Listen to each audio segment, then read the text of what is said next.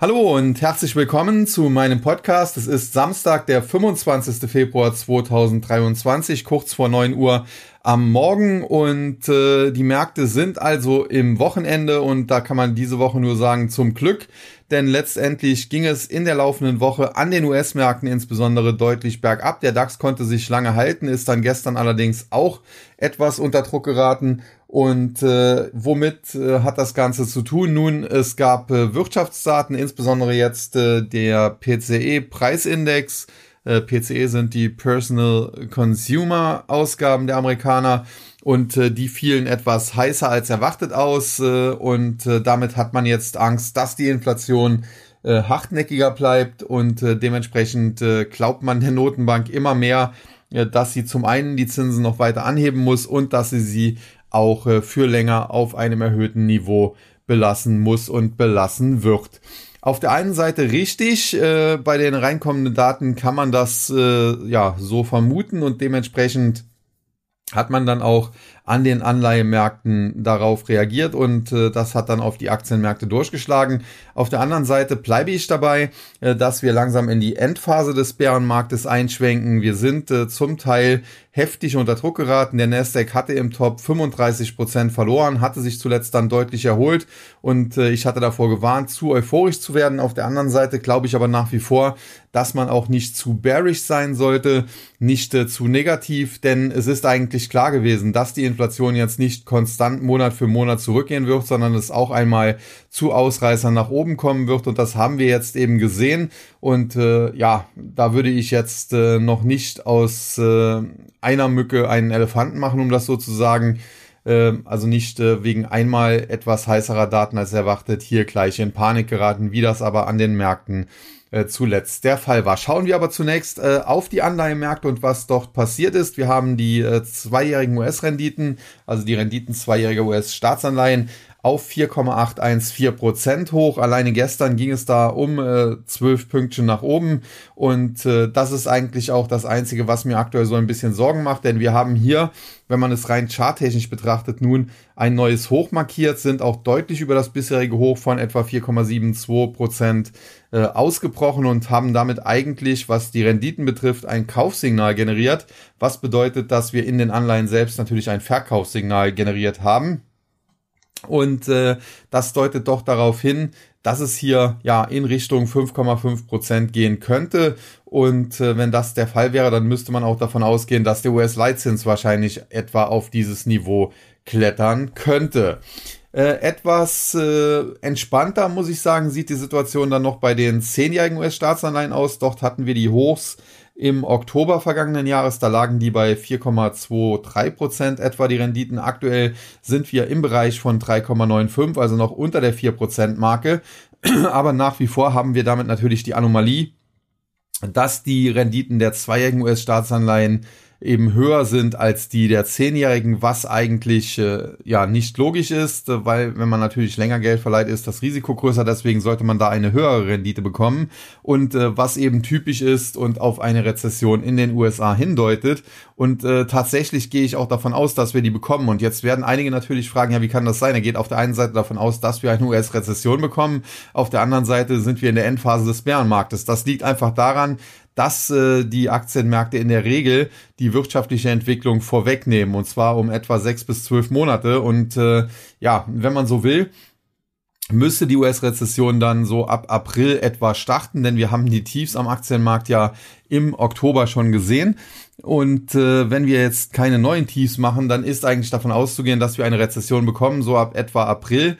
Wie lange die dann dauert, das ist natürlich aktuell noch nicht abzuschätzen, denn man muss sagen, dieser Indikator der Renditen, der kann zwar anzeigen oder zeigt in der Regel an, dass es eine Rezession gibt, aber er zeigt eben nicht an und äh, das darf man jetzt auch nicht äh, falsch verstehen, äh, wie hart diese Rezession wird. Also nur weil das jetzt schon über einen längeren Zeitraum diese Anomalie äh, dort äh, gibt, äh, heißt das nicht, dass die US-Rezession besonders lange dauert und nur weil der Spread, der negative Spread besonders groß war, heißt das eben auch nicht, äh, dass es äh, zu einer tiefen Rezession kommt. Der Spread, das muss man wissen, ist die Differenz der Renditen. Das heißt, dann nimmt man die 10-jährige US-Staatsanleihe 3,95 Prozent etwa und zieht die Rendite der Zweijährigen davon ab 4,81 und äh, oder 4,82 und äh, ja, dann hat man eben äh, eine Differenz von minus 0,87 und das ist der sogenannte Spread. Ich wurde hier darauf hingewiesen, dass ich äh, Fachbegriffe vielleicht öfter mal erläutern sollte und das wollte ich daher an dieser Stelle gerne auch mal aufgreifen. Ja, das äh, zu den Anleihenmärkten. Schauen wir noch auf das CME Fedwatch Tool. Äh, dort ist mittlerweile auch die Wahrscheinlichkeit für einen äh, großen Zinsschritt äh, auf der nächsten Sitzung der US-Notenbank weiter gestiegen. Wir hatten vor ein paar Wochen da noch äh, Wahrscheinlichkeiten für einen 50 Basispunkte Schritt am 22. März bei, bei 3, 4, 5 Prozent. Äh, letzte Woche waren es dann schon 20. Diese Woche ist es in der Spitze auf rund 30 Prozent geklettert. Gestern ging es etwas zurück, sogar auf 27 Prozent die Wahrscheinlichkeit. Das bedeutet aber immer noch, dass die größere Wahrscheinlichkeit, nämlich etwa drei Viertel, beziehungsweise um konkret zu sein, 73 Prozent, erwartet weiterhin einen kleinen Zinsschritt am 22. März. Und äh, das halte ich eigentlich auch für logischer, weil die US-Notenbank zuletzt ja äh, ihr Tempo bei den Zinserhöhungen gedrosselt hat und da ist es eher unwahrscheinlich, dass sie jetzt auf der nächsten Sitzung das schon wieder anzieht. Man muss aber auch ganz klar sagen, äh, dass äh, sich einiges dort am Anleihenmarkt aufgrund äh, der Wirtschaftsdaten verschoben hat, dass diese Verschiebungen aber jetzt nicht gravierend sind. Also ich habe auch immer gesagt, es kommt am Ende nicht darauf an, ob der US-Leitzins bei 5 oder 5,25 Prozent oder mittlerweile wird das ja auch gesehen 5,5 Prozent sein Top macht. Ob da ein Viertel oder ein halbes Prozentpunkt mehr oder weniger passiert, ist letztendlich nicht entscheidend. Äh, sondern es ist wichtig, dass wir das äh, bald bekommen, dass die Fed auch nicht zu viel tut. Und das wäre nach wie vor mein Basisszenario, äh, dass wir da vielleicht noch zwei oder drei Zinsschritte nach oben sehen. Ob das am Ende, wie gesagt, dann bei 5,25 oder 5,5 Prozent, man hat ja da ohnehin eine Range äh, von Seiten der Fed eingeführt, äh, im Top liegt oder eben ja, etwas darüber oder darunter, das ist äh, nicht so entscheidend. Entscheidender ist, äh, dass, wie gesagt, äh, es in absehbarer Zeit zu einem Ende der Zinserhöhung kommt und das sehe ich eben nach wie vor. Und äh, auf der anderen Seite glaube ich aber auch, dass der Markt äh, zu optimistisch ist, wenn er für Jahresende äh, erste Zinssenkungen erwartet hat. Und auch das habe ich an dieser Stelle immer wieder gesagt. Ich glaube, dass wir zwar tatsächlich zum Jahresende eine etwas weniger äh, bremsende Notenbank haben werden. Aber das dürfte sie äh, regeln, indem sie dann den Anfang vom Ende von Quantitative Tightening bekannt gibt. Quantitativ Tightening muss man wissen, das Gegenteil von Quantitativ Easing. Quantitativ Easing bedeutete, man hat Anleihen gekauft, Staatsanleihen gekauft oder auch äh, immobilienbesicherte Anleihen gekauft von Seiten der Notenbank. Dafür gab es natürlich für die Anleihehalter Geld und äh, somit wurde im Prinzip äh, frisches Geld geschaffen und Quantitativ Tightening ist das Gegenteil. Man äh, verkauft also Anleihen aus seiner Bilanz beziehungsweise in dem Fall muss man sagen, die US-Notenbank verkauft nicht aktiv, sondern lässt Anleihen nur auslaufen und ersetzt sie nicht durch neue um das äh, auch an dieser Stelle konkret zu machen. Ja, also äh, nach wie vor glaube ich, äh, dass die Wirtschaftsdaten, die reinkamen, etwas äh, schwächer ausgefallen sind, beziehungsweise die Inflationsdaten etwas höher rauskamen als erwartet und dass man insofern auch die Reaktion an den Märkten verstehen kann, dass man das aber nicht überbewerten sollte, denn, und jetzt bin ich beim Punkt, ich glaube, dass wir tatsächlich ab März, April in den USA eine stark einbrechende Wirtschaft sehen werden. Und das wird dann auch in diesem Fall erstmals den US-Arbeitsmarkt äh, betreffen und der ist ja, wenn man so will, das letzte Puzzlesteinchen, was die Fed noch äh, ja umdrehen möchte oder zu Fall bringen möchte. Denn äh, wir haben ja hier nach wie vor keine Abschwächung gesehen. Wir hatten insbesondere im Januar extrem starke Daten und äh, ja, ich glaube aber, dass wir jetzt im März, April langsam da eine Abschwächung sehen. Wie komme ich darauf? Nun, zum einen, es gibt äh, oder gab in dieser Woche Quartalszahlen von einem Unternehmen namens Zip Recruiter. Das ist ein Unternehmen, äh, das äh, Arbeitskräfte an Unternehmen vermittelt und äh, in dem Bereich gibt es ja einige. Und dort wurde gesagt, äh, dass die Unternehmen mittlerweile doch deutlich weniger Arbeitskräfte suchen, als das noch zuletzt der Fall war. Ich glaube, 30 Prozent ist hier der Rückgang gewesen. Das ist insofern ganz beeindruckend, weil ZipRecruiter hatte eigentlich gute Quartalszahlen, war bei Umsatz und Gewinn deutlich besser als erwartet und dennoch brach die Aktie nach den Quartalszahlen um fast 20 Prozent ein. Eben äh, weil die Aussage des Managements war, äh, das Jahr insgesamt wird nicht so gut laufen, wird eher schwächer ausfallen, weil man eben hier äh, eine Schwächung des Arbeitsmarktes langsam erkennen kann. Und äh, es würde auch äh, in die Logik passen, denn äh, im Oktober, November, Dezember, also im letzten Quartal des vergangenen Jahres, haben wir sehr viele Ankündigungen von Entlassungen bekommen, insbesondere natürlich im Tech-Sektor. Äh, beispielsweise Meta Platforms, die ehemalige Facebook, aber zuletzt ja dann im Januar auch Amazon und äh, selbst Alphabet. Und in der Regel ist es nun mal so, dass diese großen Tech-Konzerne insbesondere, ähm, wenn sie Mitarbeiter entlassen, diese noch eine Übergangsfrist einräumen, also so drei Monate zahlen sie das Gehalt noch weiter, äh, damit sich die Mitarbeiter in Ruhe einen neuen Job suchen können. Und solange eben die Unternehmen äh, die Mitarbeiter noch bezahlen, solange die eben noch auf der Payroll des Unternehmens stehen, solange gehen sie eben nicht in die Arbeitslosenstatistik ein. Und wenn man sich das jetzt anschaut, dass insbesondere jetzt November, Dezember, Januar die Monate waren, wo beispielsweise im Text Sektor massive Entlassungen bekannt gegeben wurden äh, und dann da drei Monate etwa draufrechnet, dann kommt man sehr schnell dahin, dass so im März, April der Arbeitsmarkt extrem zu schwächeln beginnen müsste. Und äh, das glaube ich tatsächlich, das würde auch zur Börse passen die ja wie gesagt im Oktober äh, äh, ihre Tiefs bisher zumindest gesehen hat und äh, ein halbes Jahr drauf, die Börse schaut meistens wie gesagt so sechs bis zwölf Monate in die Zukunft, da wären wir eben äh, so im April. Und von daher glaube ich tatsächlich, dass sich die US-Wirtschaft wie gesagt ab März, April deutlich abschwächen wird und äh, dass dann äh, die das Zinsthema, also das äh, das Thema Zinserhöhung von Seiten der Notenbank erst einmal ein bisschen vom Tisch ist.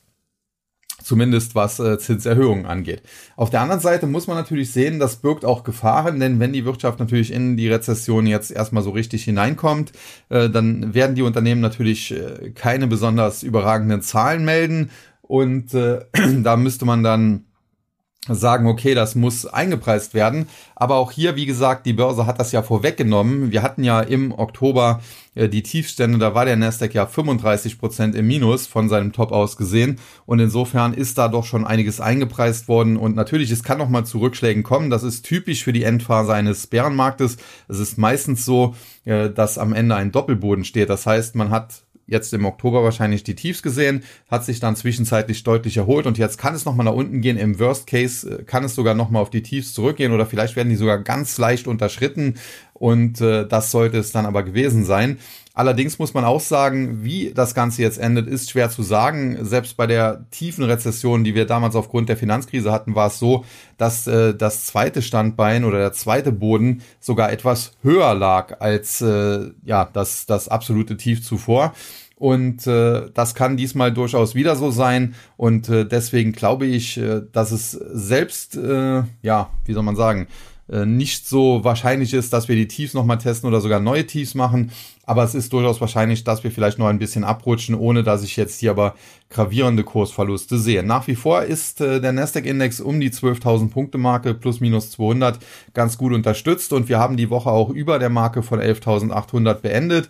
Äh, nichtsdestotrotz muss man sagen, kurzfristig wird das noch schwierig bleiben und wenn es ganz dumm läuft, äh, geht man vielleicht auch nochmal Richtung 11.000. Wie gesagt, im Worst Case dann äh, 10.440 oder ein wenig darunter.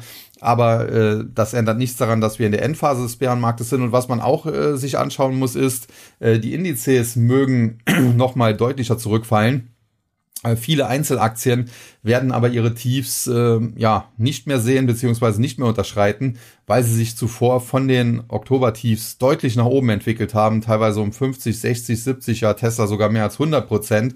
Und es ist sehr unwahrscheinlich, dass sich beispielsweise eine Tesla nochmal halbiert und wir sie nochmal bei 100 Dollar sehen. Aber es ist durchaus möglich, dass wir sie vielleicht noch bei 180, 175 oder wenn es ganz blöd läuft, 150 bis 160 Dollar sehen könnten, um mal eine dieser Aktien auch so ein bisschen aufzugreifen.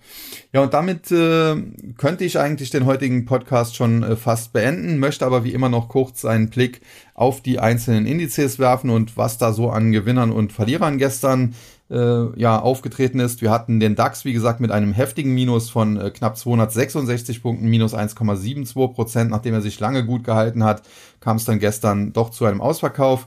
Auf der Verliererseite hatten wir die Aktien von Infineon, Vonovia und BASF. Infineon, Chipsektor zuletzt sehr gut gelaufen. Da sehen wir jetzt Rücksetzer. Äh, die Aktie kann auch noch deutlich tiefer fallen. Zumal Infineon auf der einen Seite zwar ein äh, Chip-Unternehmen ist, auf der anderen Seite aber auch ein Autozulieferer und äh, da muss man auch mal schauen, wie die Autobranche sich demnächst entwickeln wird. In rezessiven Zeiten äh, könnten auch die Autokäufe kurzfristig ein bisschen leiden. Dann Vonovia, Immobilienaktien zuletzt zum Teil deutlich erholt. Vonovia hat es nicht mehr geschafft, die Marke von 30, die ich hier maximal gesehen hätte, noch anzusteuern. Hat so im Bereich 27, 28 ein Top gemacht, ist jetzt auch wieder auf dem Rückzug. Nichtsdestotrotz glaube ich, äh, wenn die Aktie nochmal auf die Tiefs zurückfällt oder sogar neue Tiefs machen sollte, äh, dann äh, kann man auch hier sich langsam ja ein bisschen positionieren. Die Tiefs, die lagen hier im Oktober im Bereich von 18,50 und äh, ja, es kann durchaus sein, dass die Aktie nochmal Richtung 20 oder vielleicht knapp unter 20 fällt. Da wäre sie aus meiner Sicht aber tendenziell eher ein Kaufkandidat. Und der Tagesverlierer gestern war dann die Aktie von BASF. Die hatten Zahlen, die natürlich alles andere als gut ausgefallen sind. Welche Überraschung, äh, nachdem die Gaspreise ja durch die Decke gegangen sind und BASF der größte Gasverbraucher Deutschlands ist, alleine fünf Prozent des äh, deutschlandweiten Gasverbrauchs pro Jahr, äh, ja, geht auf die Kappe von BASF. Äh, insofern äh, hohe Kosten natürlich da auch durch die Situation mit Russland. Und äh, das Unternehmen reagiert auch entsprechend, streicht Stellen, schließt auch äh, ja, Standorte beziehungsweise Produktionswerke, insbesondere hier in Deutschland, was auch kein Wunder ist. Man investiert dafür äh, in China und anderen Regionen der Welt. Auch das eigentlich an sich logisch. Das Problem ist allerdings, äh, BASF hält zwar die Dividende noch konstant, wobei man sagen muss, äh, da kann man sich auch fragen, wie lange das noch möglich sein wird, wenn man da im Prinzip 90 Prozent der Gewinne fast schon ausschüttet. Äh, aber man hat das Aktienrückkaufprogramm gestoppt. Man hatte eigentlich vor, drei Milliarden, für drei Milliarden Euro Aktien zurückzukaufen, hat jetzt nicht mal die Hälfte geschafft und setzt das jetzt erst einmal aus. Auf der Gewinnerseite hatten wir die Münchner Rück, Deutsche Börse und Linde. Münchner Rück hatte auch im Laufe der Woche Quartalszahlen, die ganz gut ausgefallen sind. Dennoch die Aktie kurzfristig ein bisschen unter Druck gewesen, aber die Käufer haben sich hier schnell zurückgemeldet. Dennoch bleibe ich dabei. Münchner Rück ist ein tolles Unternehmen, eine gute Aktie, die man sich langfristig als Dividendenwert auf jeden Fall ins Depot packen kann. Aber ich würde hier auf Rücksetzer warten. Die Aktie steht nah Allzeithoch und ist äh, kurzfristig ein bisschen heiß gelaufen. Dann die Deutsche Börse, auch eine Aktie, die sehr stark unterwegs ist, aber jetzt schon seit einiger Zeit nicht mehr vorankommt. Muss man mal schauen, wie es da weitergeht. Und last but not least der Tagesgewinner Linde die Aktie zuletzt auch etwas zurückgekommen, aber jetzt, nachdem der Abschied aus Deutschland und damit aus dem DAX bevorsteht, greifen einige Anleger nochmal zu, nachdem es zuletzt wahrscheinlich auch bei einigen Fondsumschichtungen geben musste aufgrund des DAX-Abschiedes und äh, dementsprechend gestern Linde dann sehr stark und prinzipiell finde ich auch Linde, aber auch beispielsweise den japanischen Konkurrenten Nippon Sanso äh, weiterhin sehr interessant. Ja, dann der MDAX äh, gestern mit einem Minus von äh, 281,68 Punkten oder knapp 1%, 28.424,81. Die Verliererseite Delivery Hero, dazu ist alles gesagt. Aus meiner Sicht äh, ein Hedgefonds, der sich als Lieferdienst tarnt. Sehe hier keinen Grund für ein Investment. Dann Around Town, Immobilienaktien eben unter Druck. Im DAX war es die Monovia, im MDAX dann Around Town und der Tagesverlierer im MDAX die Aktie von Siltronic, weil das Unternehmen äh, gestern mit einer Meldung herauskam, ja, die den Anlegern nicht so gefallen hat, denn äh, Siltronic hat im Prinzip ja eine schwache Prognose abgegeben für das äh, ja jetzt laufende Geschäftsjahr. Allerdings auch hier die große Frage, was wundert einen daran äh, von Seiten der Anleger? Also mich hat eher gewundert, dass die Aktie zuletzt teilweise so stark nach oben gelaufen war. Äh, denn es ist ja klar, äh, dass äh, es weltweit in der Wirtschaft aufgrund der Geldpolitik der Notenbanken ist das ja auch quasi gewollt, nicht rund läuft und dementsprechend natürlich auch im Chipsektor eine gewisse Schwäche ist und ja, Wafer sind eben da äh, das, das grundlegende Produkt, was man eben braucht in, in der Chip-Produktion und äh, dass es da natürlich dann auch ein bisschen rappelt, äh, ist natürlich auch eigentlich logisch. Die Gewinnerseite dann Knorr Bremse, K&S und Gerresheimer.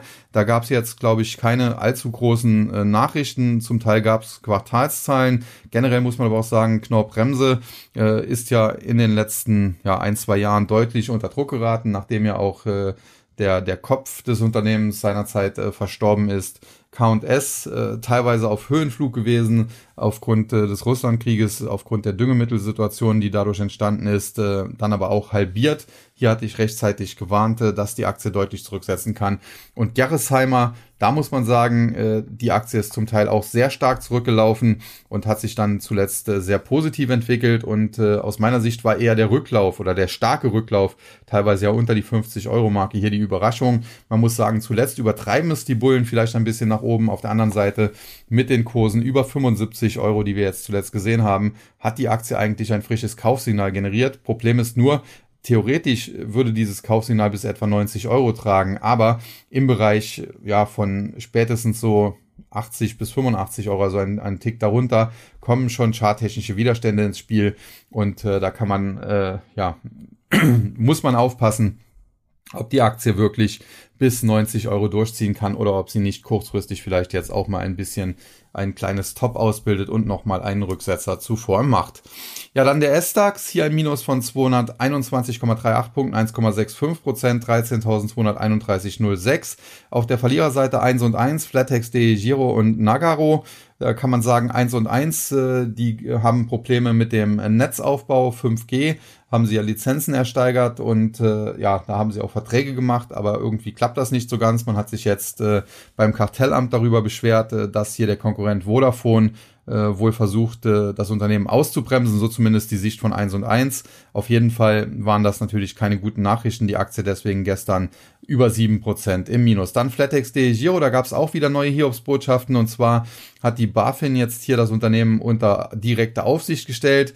Auf der einen Seite natürlich sehr kritisch, muss man sagen. Auf der anderen Seite äh, sollte man es hier auch nicht übertreiben. Äh, man hat hier wohl Probleme mit der Geldwäscheprävention. Da, da scheinen die Prozesse noch nicht so etabliert zu sein, wie das äh, sich gehört. Und dementsprechend musste man äh, etwa eine Million, genau genommen 1,05 Millionen Strafe zahlen und hat jetzt hier einen äh, eine Aufsicht äh, an die Seite gestellt bekommen, damit das äh, in Zukunft äh, besser gemacht wird. Und äh, auf der einen Seite ist das natürlich schlecht und die minus neun Prozent daraufhin zu verstehen. Auf der anderen Seite sollte man jetzt auch nicht daraus machen, dass das Unternehmen kurz vor der Pleite stünde und, und deswegen unter Aufsicht der BaFin gestellt würde. Also das ist natürlich Quatsch. Es geht hier wirklich um Geldwäsche.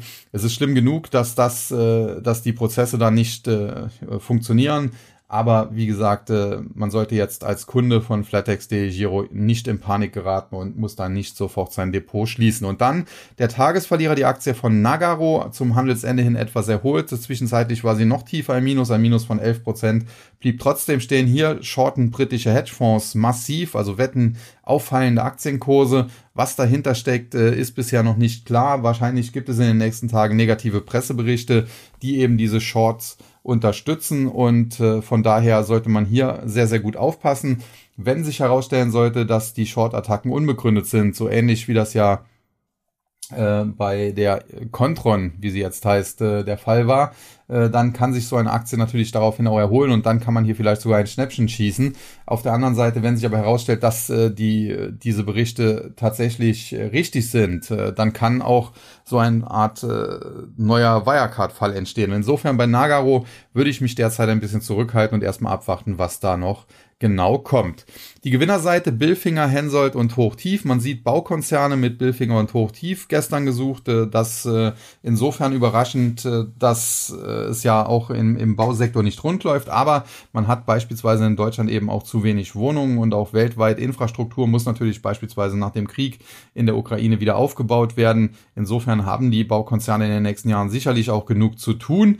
Und äh, was man auch sagen muss, Billfinger zuletzt mit guten Nachrichten. Man hat hier eine hohe Dividende auch bekannt gegeben, die man ausschütten möchte. Und dementsprechend die Aktie schon zuletzt äh, ganz gut gelaufen und hoch tief gestern äh, ja, ist dann eben mit nach oben gespült worden. Ein Plus hier von 3,6 Prozent, sogar der Tagesgewinner im S-DAX. Und dazwischen hatte sich dann Hensoldt geschoben, Rüstungskonzerne. Und da ist natürlich das Narrativ klar. Aufgrund äh, der weltweiten Situation äh, werden Rüstungsgüter mittlerweile selbst in Deutschland, dem äh, pazifistischsten Land der Welt wahrscheinlich, äh, mittlerweile wieder gebraucht. Und äh, dementsprechend äh, Aktien wie eben zuletzt Rheinmetall oder jetzt Hensoldt nach wie vor gesucht und auf der Gewinnerseite. Aber es gibt natürlich auch in den USA äh, gute Unternehmen. Ich glaube, die fünf äh, Top-Rüstungskonzerne der Welt kommen allesamt aus den USA und äh, beispielsweise eine General Dynamics kann man sich da auch mal näher anschauen. Ja, dann noch zum äh, TechDAX, doch auf der Verliererseite. Also zunächst mal ein Minus von knapp 55 Punkten, 1,68 Prozent auf nahezu genau 3200, konkret 3200,35. Auf der Verliererseite die Aktien von Verbio, Siltronic und Nagaro. Nagaro, Siltronic hatten wir schon. Verbio, ja, da platzt so ein bisschen die Bioethanolblase. Äh, man hat ja doch äh, große Erwartungen aufgrund äh, des, des Krieges auch und äh, die Aktien schossen durch die Decke und mittlerweile ja normalisiert sich das wieder und dementsprechend auch der Aktienkurs von Verbio auf dem Weg der Normalisierung. Und die Gewinnerseite Telefonica Deutschland, Atran und Hensoldt. Hensoldt hatten wir schon, Atran die ehemalige Atwa hier wurde er übernommen von Atran, deswegen äh, jetzt Atran quasi im TechDAX. Äh, Gibt es eigentlich nicht viel zu, zu sagen. Und Telefonica Deutschland, naja, wir hatten gestern einen schwachen Börsentag und da werden natürlich defensive Dividendenwerte gesucht und Telefonica Deutschland ist da der quasi Klassiker. Ja, und in den USA ging es gestern ja auch äh, deutlich nach unten, muss man sagen. Aber am Ende in der letzten, in den letzten Handelsminuten, muss man schon fast sagen, konnten sich die Indizes dann doch noch ein bisschen erholen. Und so war der Handelsschluss am Ende doch einigermaßen versöhnlich, wenngleich die Woche insgesamt schlecht war. Der Dow Jones auf jeden Fall ging aus dem Handel mit einem Minus von knapp 337 Punkten, 1,02 Prozent auf 32.816,92. Hier muss man sagen, aus charttechnischer Sicht äh, wird es zwar kritisch, aber es ist noch nichts kaputt. Wie gesagt, so der Bereich 32.400, 32.600, äh, der wäre entscheidend. Da haben wir noch ein wenig Luft, nicht mehr viel, aber so 200, 300 Punkte sind's noch. Und insofern sollte man, wie gesagt, da auch nicht in Panik geraten. Die Verliererseite hatten wir Intel, Microsoft und Boeing. Bei Intel muss man sagen, die haben in der Woche ihre Dividende kräftig eingedampft, äh, zahlen jetzt in Zukunft nur noch 12,5 Cent pro Quartal oder 50 Cent pro Jahr. Das hat die Aktie nochmal auf Talfahrt geschickt und wir sind jetzt hier fast zurück an den Tiefs, die wir im Oktober gesehen haben und das muss man jetzt äh, sehr genau beobachten, denn die Aktie war zuletzt eigentlich auf einem guten Weg aus charttechnischer Sicht, aber wenn sie natürlich neue Tiefs machen sollte unterhalb von 24,50 Dollar, dann äh, muss man hier ganz klar sagen, dann äh, wird es für Intel kritisch und die Aktie kann nochmal Richtung äh, 20 Dollar nach unten fallen, was äh, ja aufgrund der fundamentalen Entwicklung jetzt auch nicht äh, so unrealistisch erscheint. Dann Microsoft Tech-Werte gestern eben nicht gesucht, außerdem bei Microsoft gab es zuletzt einen KI-Hype, der flacht jetzt etwas ab und Boeing, da gibt es Probleme in der Dokumentation des äh, Dreamliner, ich glaube 787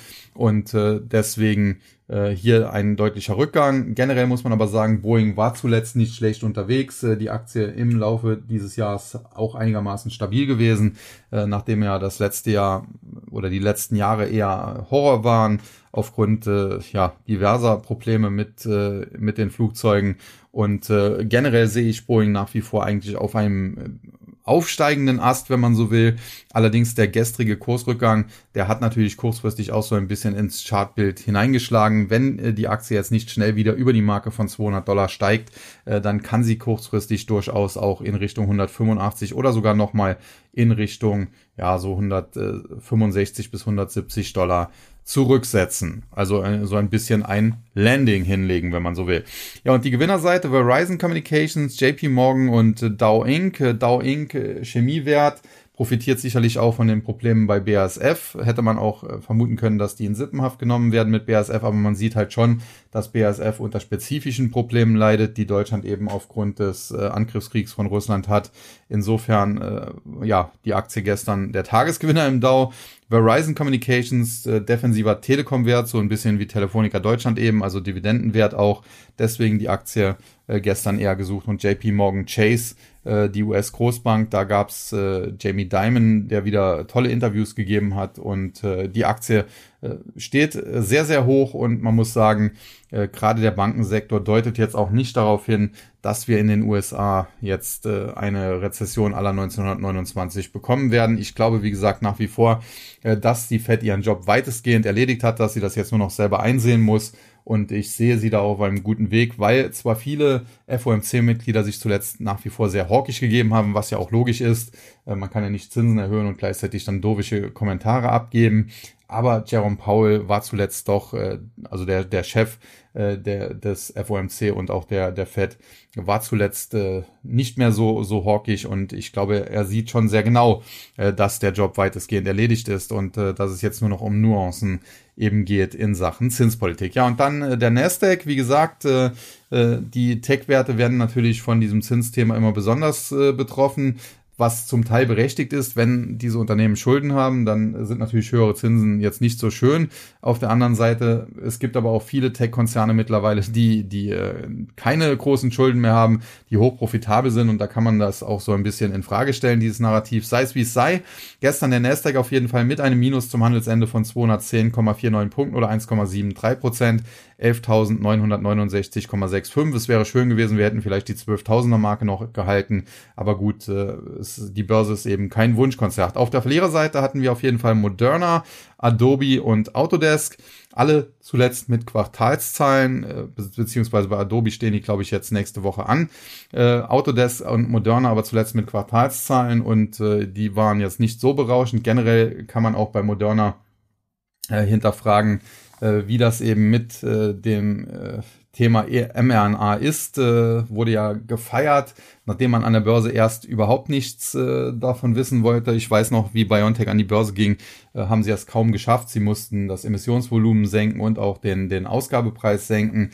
Äh, dann eben aufgrund von Corona und äh, den Impfstoffen, die dort entwickelt wurden, äh, diese Mega-Rallies und mittlerweile fällt das doch so ein bisschen in sich zusammen. Man muss aber sagen, bei aller Kritik äh, über die Impfstoffe möchte ich hier jetzt nicht diskutieren, ob, wie wirksam und wie gut die sind.